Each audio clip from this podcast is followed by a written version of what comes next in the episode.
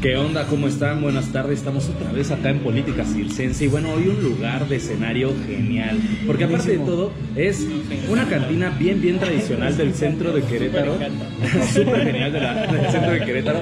Está justo en el primer cuadro de la ciudad, enfrente de la Alameda y bueno, enfrente del conservatorio. Se llama Los. Caporales y hoy es nuestro escenario y lo hemos decidido por una razón bien, bien especial que acá les van a contar. Pero bueno, vamos a dar inicio al programa y bienvenidos. Hola, ¿qué tal? Claro, oigan, ¿se acuerdan cuando nos mandaron aquí a hacer una tarea ahí de observación de científicos sociales? Era observación. Entonces, claro, era observación. era- sí. Con diario de campo. Ándale, Pero- pero ahí lo- estábamos tomando notas. Lo, lo más chistoso es, imagínense hacer la tarea En la una cantina. cantina. Está de lujo. Está bien, ¿verdad? Pero como encomienda era tomar para poder, o sea, no Sí. era que te alcoholizaras, era Claro. tomar para poder estar como en el ambiente y poder entender lo que sucedía adentro. Y entonces estuvimos los tres en el mismo equipo, nos tocó esta cantina, Y a otros, claro, a Y es otros que les tocó justo- ahí otras más más diferentes en Sí, otras partes de la, no. del- de la ciudad, pero estuvo estuvo Estuvo chistoso, interesante ¿no? porque en el primer programa les mencionábamos que esta era una tarea que ni siquiera nos acordamos que que habíamos, hecho juntos. hasta Eso que sí. dijimos yo fui a El Caporal eh, claro. yo también y ya ahí Entonces, nos al acordamos darnos cuenta que habíamos venido aquí al Caporal, pues nos dimos cuenta que habíamos estado todos juntos en ese mismo equipo. Entonces yo les tengo una super mega no, sorpresa. no qué miedo Ni nos las quiso decir. esta- qué pena, la, manches, primera, la primera lista, bueno, la lista que hicimos de los compañeros que estamos en primer semestre hace No manches, estoy hasta 10 arriba, soy el primero. Qué Islas. González Luis Tonatiu con su, con Pero su vamos a correo- leer súper su- rapidísimo solo, su- esto. solo su correo, correo. Tonatiu-Taz andaba muy muy muy Todavía emocionado. existe, todavía miles, existe. entonces ¿no? Pero sí entonces miren por ejemplo estaba Spencer, su gran amigo. Tina, que Tina Oye, Maribel Tina, Tina, por cierto, que estuvo ahora en una, en una conferencia mañanera de Andrés Manuel preguntándole. órale Tina estuvo ahí. O sea, la verdad es que la generación avanzada. muy qué padre qué padre Sí, sí, Claro, Fer, Fer, Fer este, Ortiz, Gustavo, Gus de la Vega, amigazo, amigo No sé. Jorge Este, Luis, Jorge Luis Valladares, Angélica, ¿Quién es Andrea. Angélica Arellano? Angélica Arellano que estuvo un ratito con nosotros, Sí. Bueno, ya rápido. Andrea González, Valentina, Vale, Ariana, Ariana, Majo, Majo, Ana Majo. María del Carmen. Tepetate, Orilla, Bien increíble. y Shana, y No, yo no Shana estaba. hasta el final, creo que sí. Ah, pero ¿saben por, qué? ¿saben por qué estaba hasta el final? Porque llegó una semana después a robarme mi lugar. claro. facultad. ya, supérenlo, por pero- favor. pero- Hoy estamos en Pero les quería enseñar esa sorpresa. Y no nos la enseñó antes. Justo a 10 años, hace 10 años más o menos estamos, ahorita que andamos con el inicio de clases, hace 10 años iniciamos Comenzamos las clases. con el tema de, de la carrera. Ya hace Sí, 10 sí, años, ya hace tiempo, ya hace tiempo. Pero bueno, ahora, Qué ahora sí chingón, que qué entrar, chingón. ¿no? A, a lo que, Órale, a lo que vamos, a lo que vamos. Ya después de que hablamos de, la felicidad Claro. y de esas Sí, cosas, sí, sí, la este, infelicidad. pero vamos a hablar de lo que ha puesto súper triste a todo el mundo ahorita y Oye. que todos estamos pensando en todos ser vegetarianos. No. Sí. Pero ¿qué onda con que qué onda con que se queme el Amazonas y no sabemos qué es y no sabemos de quién fue la culpa y no sabemos Claro. ¿Por cómo se sigue? tiene que hacer? ¿Por No sabemos si mejor sembramos otros árboles, ya no comemos hamburguesas, porque ahí está como toda la cuestión, ¿no? O sea, ya no hay que comer carne Tacos de porque pastor, no, por favor, no.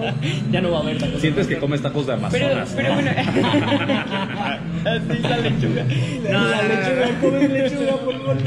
Bueno, bueno, pero, pero el asunto a lo que vamos aquí es, hablemos un poco como del modelo económico, de, de, de cómo influye esto también, o sea, que obviamente tenemos, ya hemos hablado de cómo la política influye, pues obviamente en muchas decisiones y, y retomaremos esta parte, pero cómo el modelo económico también tiene repercusiones obviamente muy Claro. directas en la cuestión de, del medio ambiente. En la Y también- depredación y- y- del medio y ambiente. también tendríamos que hablar de la necesidad, porque, o sea, en este, en este medio que, que hablamos como de este modelo económico, nos implica que la las personas están buscando la supervivencia a través de su, la- su mano de obra o el, el- el generar servicios o todo esto. Entonces, por ejemplo, eh, leí algunas notas que decían algo bien sencillo, que el tema está en los agricultores, que los agricultores dicen, oye, es que pues no es tanto el problema, las, las organizaciones lo exageran.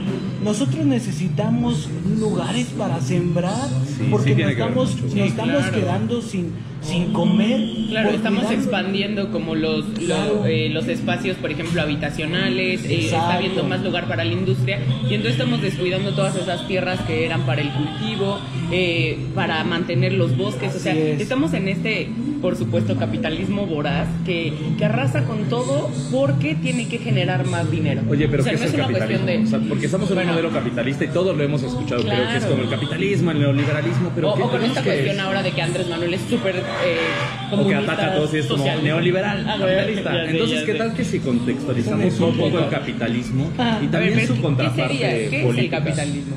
Mm, Me parece que es un modelo económico que lo que fomenta es am, la acumulación de capital. capital. Es decir, La no es- generación. Yo, yo no necesariamente. acumula- yo sí diría que acumulación. Yo diría que tiene que ver con la generación del capital, no necesariamente con la acumulación. Obviamente que una de las fallas más grandes del capitalismo es la acumulación. La no porque- distribución, como lo prometió. Yo creo que es uno de los ese es el asunto, principios ¿no? del capitalismo. Yo como que, sí. prometía que se iba a redistribuir y por supuesto que nada. Exacto, y se acumula. Por eso, por eso creo que no es la intención. Ok, bueno, contextualizamos capitalismo. ¿Qué es? Es un modelo económico, es decir, cada país adopta un modelo de crecimiento económico. México, por ejemplo, y digamos casi todo el mundo ah, occidental, estamos ah, dentro de un modelo capitalista que lo que pretende es generar o, o hacer crecer los estados-nación, los países a través Claro. del capital. Y entonces esto empieza a generar esta ambición de tener más. De tener más de libre mercado. Exactamente, de- es decir, el gobierno no interviene en las compras ni, ni en el asunto económico, Claro. lo que lo manipula es como el mercado. Claro, el, el, el capitalismo justo, o sea, se sobrelleva como con estas democracias modernas, con estos eh, mercados libres en donde el Estado no regula, sino que solamente vigila. Eso es, eso es como lo que se propone, ¿no? Y entonces, de entrada, pues ya ahí hay muchos modelos intermedios en donde el Estado eh, a veces Regula interviene más, eh, a veces Claro. menos, o sea, dependiendo de qué país estemos hablando. Pero eh, es bien importante entenderlo porque mucho oímos ahorita como de cuáles serían como las consecuencias de lo que estamos viviendo, que ya no va a haber, si ya no tenemos que comer carne, si ya no sé qué. Pero el asunto está también que eh, este modelo económico tiene efectos, por supuesto, en la vida política y hablaremos aquí de, de una pelea ahí entre este mm, Bolsonaro y presidente. Macron. y Macron. Y entonces está, está Macron. muy Está impresionante cómo todo tiene una carga política, que es de lo que siempre hemos hablado, ¿no? Pero ¿saben Como cuándo me di veamos cuenta? la carga política en todo lo que sucede. Fíjense, me di cuenta porque tengo un hermano de 13 años que está en la secundaria y el fin de semana estuve con él y la verdad es que no está tan politizado. Si bien estado politizado porque convive conmigo, ah, no, una, pol- no una política bien profunda, ¿no? Y entonces me dice, oye hermano, ah, ¿sí es cierto lo del Amazonas? Porque yo vi videos en YouTube que dicen no es cierto, ¿no? Y otros dicen que sí, que es un problema muy grave. Y bueno, yo luego, luego de apolitólogo le dije, es un problema político. Y es como, ah, Pero si se está quemando el bosque. Sí, sí, sí, sí o no. Y entonces yo le decía, es que tiene que ver con el modelo político. Y bueno, ya le expliqué ahí Claro. con, con palitos y bolitas, pero digamos que acá lo que tiene que ver es, hay una justificación detrás entre quienes se quieren apropiar de las tierras para Claro. fines económicos Ajá. y quién está tomando el asunto como político, ¿no? Pero digamos, este es un modelo capitalista. Brasil tiene un modelo ahora capitalista, la mayoría del mundo am, occidental, pero hay una contraparte política y económica del capitalismo Que se llama socialismo y que tiene que ver mucho con estos 60, 70 en esta guerra fría, post Segunda Guerra Mundial, Ujú. en donde se divide el mundo y se le llama así, mundo bipolar, claro. en donde de un lado occidental estamos mm, con la tendencia de Estados Unidos capitalista, es decir, crecer con economía, y del lado oriental está muy, muy dirigida por Rusia, Claro. que Claro, era la el entonces socialismo. URSS, ajá, claro. Sí, la entonces Sí. claro. Pero, pero Ah, Rusia actualmente no es, no es necesariamente socialista. Mm, no creo que ya sea es, tan Ya es un tema más mixto. Socialistas Claro. estrictos en el mundo yo creo que sería Corea del Norte, ¿no? Claro, Corea del Corea del Norte, Norte. Es, es un socialismo completo. Fuerte. Porque ahí sí es nada de nada, porque también esa es otra de las cosas que implicaba como los modelos económicos con los modelos o buscaba como un tema de modelos sociales, no solo económicos. Por ejemplo, en Corea del Norte no hay religión, no hay televisión, no hay libertad de nada, todo lo controla el Estado. Muy interno, sí lo hay, pero muy interno. claro. O sea, una internet interna. Claro, claro, pero claro. que solo, pero No Tiene global. que ver con el Estado, claro, pero es justo a lo que íbamos. O sea, los modelos van de qué tanto controla el Estado. Yo creo que Claro. más bien es una es, es como un parámetro estatista, ¿no? Sí. Muy estatal, no tan estatal. Y entonces, o sea, podemos ahí medirlo como en este, en este espectro. Pero el asunto con todo esto es, reconocer que eh, Brasil tiene un, tiene un cambio de gobierno importantísimo, o sea, un giro completo a la ultraderecha con Bolsonaro. Así, exacto, o sea, pasamos de, de todo el crecimiento social que pudo que, que tuvo en años anteriores y ahora viene Bolsonaro corrupción. y ahora viene Bolsonaro con este con este nivel así de yo creo que un poco como un Trump en el sentido de no medir las Sí, consecuencias de las acciones fuerte. y entonces, o sea, vemos estos son los resultados. O sea, yo sí diría, estos son los resultados de la ultraderecha. Hay Yo, que tener yo, cuidado. yo un, un planteamiento que hago para cerrar el asunto de la Amazonía, o más bien para contextualizarlo. Sí existe el incendio en la Amazonía, Claro. Claro. está muy, muy fuerte, y el problema cuál es político, y aquí lo vamos a decir. El presidente de Brasil, que es Bolsonaro, tiene problemas con el G7, es decir, con el grupo de los siete economías más grandes, entre ellas Estados Unidos y Francia. Claro. El presidente de Francia, que es Ma- Macron. Ah, le ofrecen 20 millones de euros para, Para poder salvar la como tratar el asunto de la Amazonía. El problema es que el presidente de Brasil dice, no, nosotros no somos colonia inglés, no somos colonia europea, claro, claro. nadie No va a meter su nada. dinero aquí, salvo dice- que me diga que, que perdón por todas las acusaciones que he hecho contra Y, mí. y dijo, nadie, nadie, nadie nos dio la responsabilidad, nadie nos dio elegir el tener el Amazonas en nuestro país. Dios, señor, pero eso es eso es súper Claro, tonto en el sentido de Es- Dude, desde que te candidataste sabes que tienes eso. claro. Pero a ver, recordemos otra cosa. En años, o sea, hace un nada eh, cambiaron este el como el uso de suelo de unas partes del Amazonas, están privatizando unas partes. Entonces, un poco viene esta crítica como medio conspiracionista de si fue un incendio natural o un incendio provocado. Y entonces, o sea, tenemos que hablar. Por eso no es como cuando hablamos de que es un problema eh, político, no quiere decir que no es un problema ambiental, sino que todo tiene una carga política y obedece Claro. a intereses económicos. Sí, entonces. en eso estamos claros, Claro, ¿no? entonces. Claro, ese ahí- es el contexto. Porque, por ejemplo, también Macron, perdón, este Bolsonaro decía que el tema de las ONGs, las ONGs a las que él les retiró el apoyo, que es algo similar lo que pasó aquí en México Sí, con claro, el tema sí, de, sí, con la eh, aunque no les guste a algunos, ¿no? Pero, pero, pero se le quitó el recurso a, a la parte de la Amazonía, entonces él, él estaba echando la culpa a los a las ONGs de incendiar o Que, provocar que estos era como la consecuencia de que estaban enojados porque no les dio dinero, ¿no? Exacto. Entonces, yo creo que ese es justamente el tema del manejo político. Entonces, Exacto. volvemos a lo mismo, en donde cada uno tiene sus intenciones, y lo dijimos el programa pasado, en donde decíamos que más allá de las intenciones de gobierno, cada quien sigue su agenda política. política. Claro. Personalizada, digamos. Más allá, Sí, más sí, allá sí. de izquierdas, Sí, sí. derechas, ultraizquierdas, ultraderechas, Pero- yo creo que tiene que ver por con la agenda personal del, del gobernante. A mí, a mí se me hace persona. como, a mí se me hace una, obviamente un discurso como de muy de doble moral, el hecho de que los, los gobernantes de, del primer mundo salgan a decir, bueno, damos dinero, bueno, hacemos esto, pero en países tercermundistas están haciendo una porquería. O sea, por ejemplo, siempre vemos a Trudeau así siendo el ángel del Ya de caído del cielo más maldito. increíble. Y entonces, y, y en Guapo contraparte, este. exacto, y en contraparte Casi más están- guapo que el de, eh, que el de Guatemala, ¿de dónde? No. Que es el primer Ya, ministro. por Dios. que es el primer ministro de Pero Canadá. bueno, De Canadá. el asunto es que Trudeau va por todo el mundo haciéndose del súper bueno y en, y en contraparte, mm, sin irnos lejos, tenemos aquí en México a las mineras canadienses, Canadienses. haciendo una porquería, contaminando ríos, contaminando territorios, saqueando territorios y entonces es como, o sea, sí señor, viene y me dice esto o viene, va, y- va a la ONU, al pleno de la ONU a hablar sobre lo que es este la responsabilidad la y cuidar al responsabilidad. medio ambiente y en contraparte sus empresas privadas de su país vienen y hacen mierda de territorios en otros países. ¿no? Entonces, este capitalismo voraz en donde podemos desde el lado democrático dar un discurso, pero en la práctica generar otro otro problema, o sea, Con el pues, pretexto de que no te puedes meter, porque Claro. es económico. Claro, Ese es Y el porque problema del Y porque las empresas pues son privadas, entonces ellas, o sea, Digamos, el están- problema entonces, cerrando el problema de Amazonía es real. Sí. El problema de que no avance es político. O sea, están Sí. esperando a que dos presidentes se pidan Se permiso para recibir 20 millones de euros y meterle al rescate de la Amazonía. Y la otra es que el mismo presidente de Brasil es como, pues, pues es que también es nuestro, ¿no? O sea, no- o sea, podría ser el pulmón del mundo, pero eso haría que nuestro territorio sea de todos y no es de todos.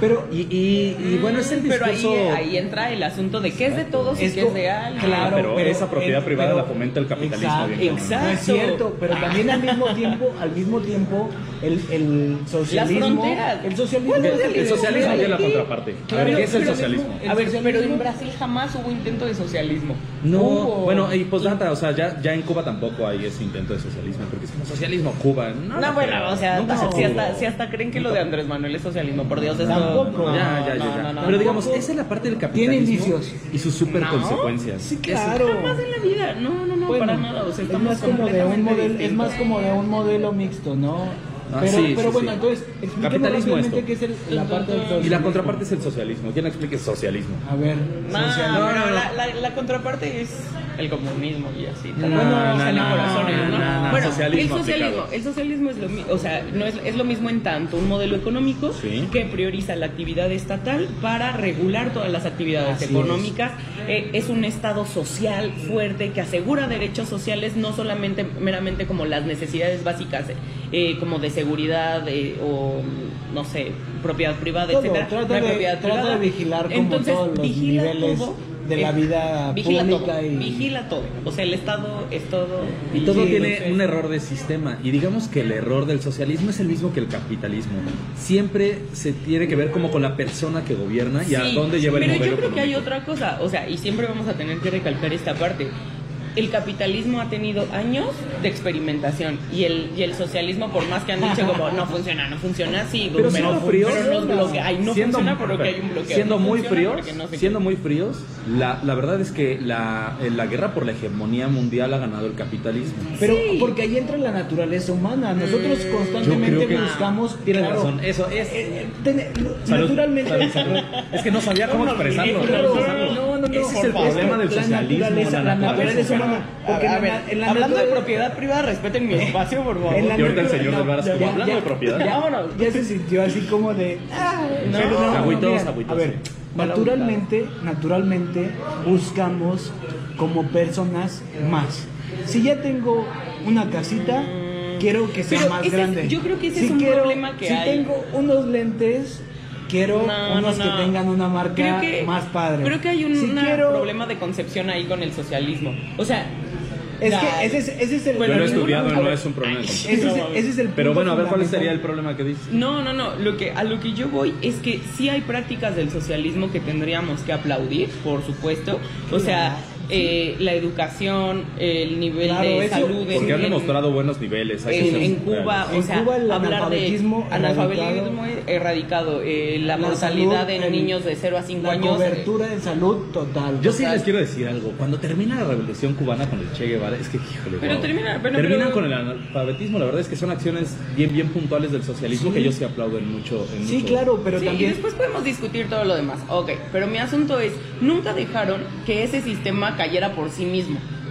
O sea, eso, eso es real. Pero mira, a ver, yo te Pero voy a decir es en qué momento cae por sí mismo. En el momento en el que las personas, a pesar de vivir sin Nah, analfabetismo, ese- ese es sin el- cobertura, ese es sí, el es una, discurso- una- ese es el discurso de siempre. parejo cuando de sí lo todos- tuvieron, Todos no, los no, no. cubanos querían irse a Estados Unidos. No, no, no, no, no, no todos, no todos, pero muchos, porque es ahí donde Pero entra como esa regresando. naturaleza. Por, por sus familias. No, No regresan porque, ay, aquí vivía No, no, no, a ver, bien. no, ve el carrazo, o sea, No, ve el carrazo ver, que tengo. Es que Naturalmente justo, o sea, como meternos en ese punto como súper... Ya, así. es muy superfluo, pero- pero el tiene que asunto ver con regresan porque, tienen, un, tienen un sistema de salud que les asegura todo, Sí. por ejemplo. A diferencia de cuando van a Estados Unidos, que está y te, carísimo. y te cobran todo, salud, exacto. sí. Entonces, pero justo a eso es voy, a eso voy. O sea, sí hay cosas que el socialismo hizo a pesar de todos los bloqueos que tuvo, pero el asunto es como todos los factores externos que intervinieron. Está bien, estamos en un mundo globalizado, era complicado No controlar. No había, no había posibilidad no en que un que modelo le diera imposible. chance al otro. ¿eh? Claro. Aquí hay una cuestión. Yo más bien creo que el capitalismo es tan voraz que tiene que acabar con todo así a su pinche Pero eso sería, No, no, eso tampoco, sería decir que el, socialismo es tan noble que se lo acabaron. No, Y claro que no pasó. para no, nada, para nada, para Es que nada. Pero yo hablamos creo que, hay que justo tiene que ver con lo que tú decías, o sea, con la persona que está al frente. Claro, y entonces siempre. el perfil Es político política. siempre Claro. va a tener que va a influir muchísimo en lo que en sucede. cómo, en cómo actúa. Porque por supuesto acciona. que a quienes gobernaban, que tenían un estado mucho más social, también en el socialismo, pues los, los hicieron mierda. Entonces, Pero, pero yo creo que. Estamos bueno, hablando de- cerramos, terminando, cerramos este tema de capitalismo. Yo creo que los modelos mixtos son mejores. ¿Tú qué Este, yo creo que los modelos mixtos son mejores Sí, donde sí. El, el Estado controla ciertas cosas y donde Y garantiza el, y donde el mercado y las personas se autorregulan en otras. Porque el yo tema creo que de no que hay las- autorregulación, eso suena a la mano invisible y Sí, esas cosas. La política es autorregulación natural, humana, claro. acéptenlo. No, no es autorregulación. Pero bueno, eso, eso yo, eso yo lo, eso yo lo creo. Yo creo que los modelos mixtos Me está es, a donde se- es hacia donde estamos yendo. Por ejemplo, los países nórdicos están adoptando más unos modelos mixtos en donde regulan ciertas cosas y donde dejan que el mercado regule otras. ¿Y tú qué opinas? Yo creo que...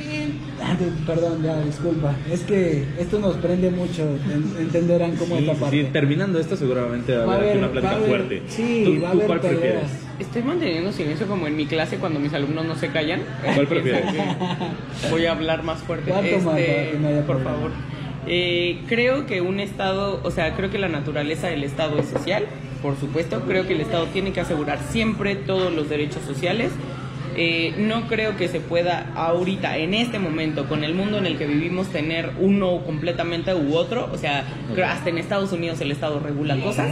Pero sí creo que los derechos sociales ganados por la lucha colectiva tienen que estar siempre este, regulados por el Estado. Educación, salud, vivienda, eh, alimentación, etcétera. Jamás en la vida pueden ser este, solamente consideración del mercado. Porque entonces nos regresa a un área muy terrible en donde pobre es el que solamente le, le- Claro, le alcanza creo- para comer. Y creo que creo que la naturaleza del ser humano es, como diría un gran teórico, Julio Volvinic, la, el florecimiento humano. Entonces, no podemos pensar en una persona solamente en su calidad animal de comer, Sí. sino de pensar, de, recrearse, de tener tiempo libre, justo, De tener esta feliz, capacidad de ser social, de feliz. ser feliz, como hablábamos la semana pasada.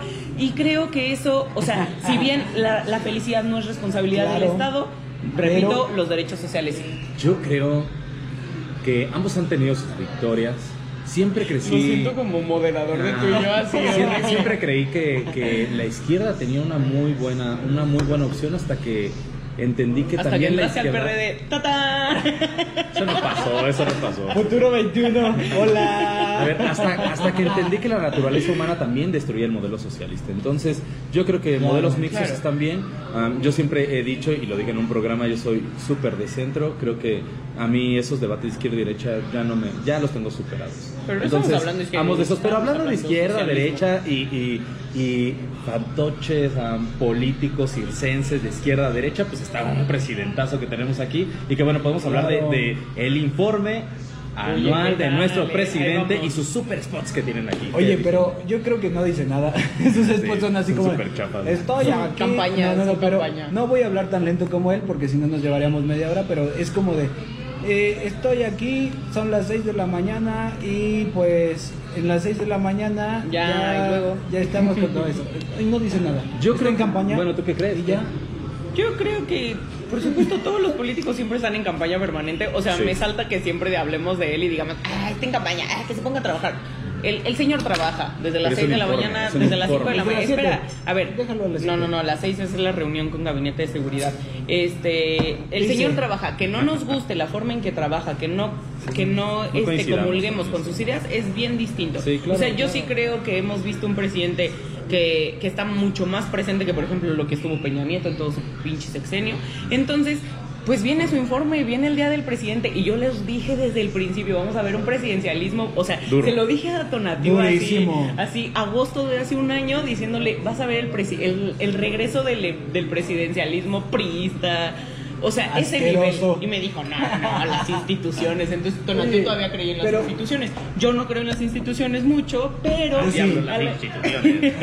pero a lo que voy es eso. Estamos, estamos a punto de llegar al día del presidente en donde todos se van a parar y aplaudir. El domingo. Porque todos se van a parar y aplaudir No. como le han votado todo a favor. No. Y ahí está tu partido ahí No, haciéndole yo segunda, creo, ¿eh? Yo creo, yo creo que yo creo que yo creo que Tonatiuh nos diga su opinión y después yo digo. Nah. Venga, venga, venga. Yo también creo, sí es cierto, todos los políticos siempre están en campaña y no hay que espantarse de eso. Jamás. Lo que sí hay que espantarse es cuando un informe que no es campaña solo parece campaña, es decir, no da los resultados. Y me No parece que en nada. sus spots sí tiene como un poco ese tinte, ¿no? Como vamos a impulsar a los jóvenes y me parece como hace un año y medio que estaba en campaña, dice, vamos a impulsar a los jóvenes y bueno, da el mismo discurso. Me Claro. parece que habrá que escuchar los números. La verdad es que México estaba en una posición tan difícil que unos buenos números no se notarían y unos malos números tampoco se notarían. Hay dos indicadores que a mí me llaman mucho la atención y que son bien peligrosos. Uno, al mes de agosto tenemos la misma cantidad de periodistas asesinados que el año pasado en todo el año. Y dos, al mes de agosto tenemos la misma cantidad de militares asesinados que en el año anterior. Claro. Esos son números reales que han estado ah, que no salen en el informe, es aumento-. Claro, Claro. Y, y en el tema del aumento de la inseguridad, el aumento de los eh, vamos a tener, vamos a cerrar Seguramente el, el año más duro y más fuerte en cifras en cuanto a homicidios. Entonces, el tema de feminicidio tampoco es un tema resuelto. Este, entonces, es un tema, por ejemplo, rápido, quiero decir lo de el, el lunes pasado, en, con Loret de Mola, en sus últimos lunes, decía, el que el feminicidio estaba desde que ya antes estábamos nosotros, por eso no lo hemos resuelto. Cabrón. O, sea, me- ¿dónde? yo Pero creo bueno, que el problema bueno, es, que es meternos en un problema así súper tonto de, ay, entonces porque estaba desde antes no lo vas a resolver. O sea, yo creo que son cuestiones estructurales que Sí, no se que resuelven en que un año, no. que no se resuelven en un sexenio. pero- Está bien, tienes que tener acciones que lo Claro, atiendan. Yo creo que no te puedes no hay acciones. Exacto, pero es lo mismo, o sea, es como si acciones. regresamos a lo de Bolsonaro de, ah, nosotros no decidimos tener el Amazonas, ay, nosotros no decidimos tener los feminicidios. No Yo creo que sí hay acciones porque siempre ha habido un Apenas un va a haber. de atención, no, no, no. Siempre ha existido, desde los, desde los sexenios anteriores, siempre ha ha existido un programa de atención a este tipo de problemas, pero no han sido los, los necesarios o no han tenido las acciones que de verdad ataquen la estructura, no el problema en sí. O sea, el problema, aunque suene bien feo, no es cuántas mujeres hay asesinadas al día. El problema es cuánto tiene que pasar para que la asesinen, cuántas mujeres hay violentadas, cuántas niñas hay violadas, cuántos adultos hay maltratados, cuántos niños fueron maltratados, cuántos hombres, hombres fueron maltratados en su infancia para que lleguen a ser feminicidas. Entonces, hablemos de causas estructurales, Sí, entonces- cosa que no se va a hablar en un informe, por supuesto, porque Entonces, hay que aplaudirle Yo- al mi resumen del informe sería este, o de lo que No, espero no, del no, informe. oye, eso nos lo aventamos la Sí, mi resumen de lo que yo creo que va a pasar pre- en el informe preinforme. sí, es esto. Lamentablemente se ocupó el primer año más para instaurar un nuevo sistema político Claro. y una nueva ideología que los resultados del país. No, no, no, yo creo que sí lo están instaurando No, desde la creo- profundidad. yo- yo creo que Pero ese es mi resumen. Ah, ya. A ver. Tú, tú, tú, tú, tú. No, Tú, pues yo ya resumen. dije, o sea, yo creo que am, en vísperas del, del, del primero de septiembre hablamos de sí la necesidad de tener, de, de mostrar una figura de un presidente fuerte, de un presidente seguro, de un presidente que aunque a usted no le parezca que que tiene las cosas bajo control porque eso es lo que le va a dar como un poco de unidad a su gobierno. Creo que ya habíamos hablado de cómo se está desmantelando Morena, cómo está haciendo una porquería el partido. No es la parte que lo va a sostener, pero bueno, Yo creo que hay que esperar a ver qué, qué sucede en el informe. Yo a creo que no hay nada que festejar. Pero No, pues bueno, nada. Pero va a estar dejamos- muy, muy bueno el informe. dejamos- Va a estar muy, muy hablado en este grupo. y Yo creo que por ahí lo vamos a dejar. Sí, claro, el Este es jueves un- lo- el jueves lo vamos a Nosotros nos vamos a quedar otro rato por aquí a discutir Claro. y alguien va a perder. Necesariamente, pero oigan, les agradezco que hayan estado aquí con nosotros, que aguanten la política. Y bueno, creo que cada vez hay más gente entendiendo la política y eso me late un Y buen que nos dejen entonces. comentarios, nos gusta Claro, un montón sí. leer sus comentarios. Muchas gracias Cindy, por, por favor. vernos. Todos los que Adiós. están siguiéndonos. Saludos y a todos. aquí estamos al orden. Sale. Dale. Salud. Cuídense. Salud. Saludos a nuestros excompañeros de hace 10 años. De la Nos lista. vemos. Bebés. Adiós.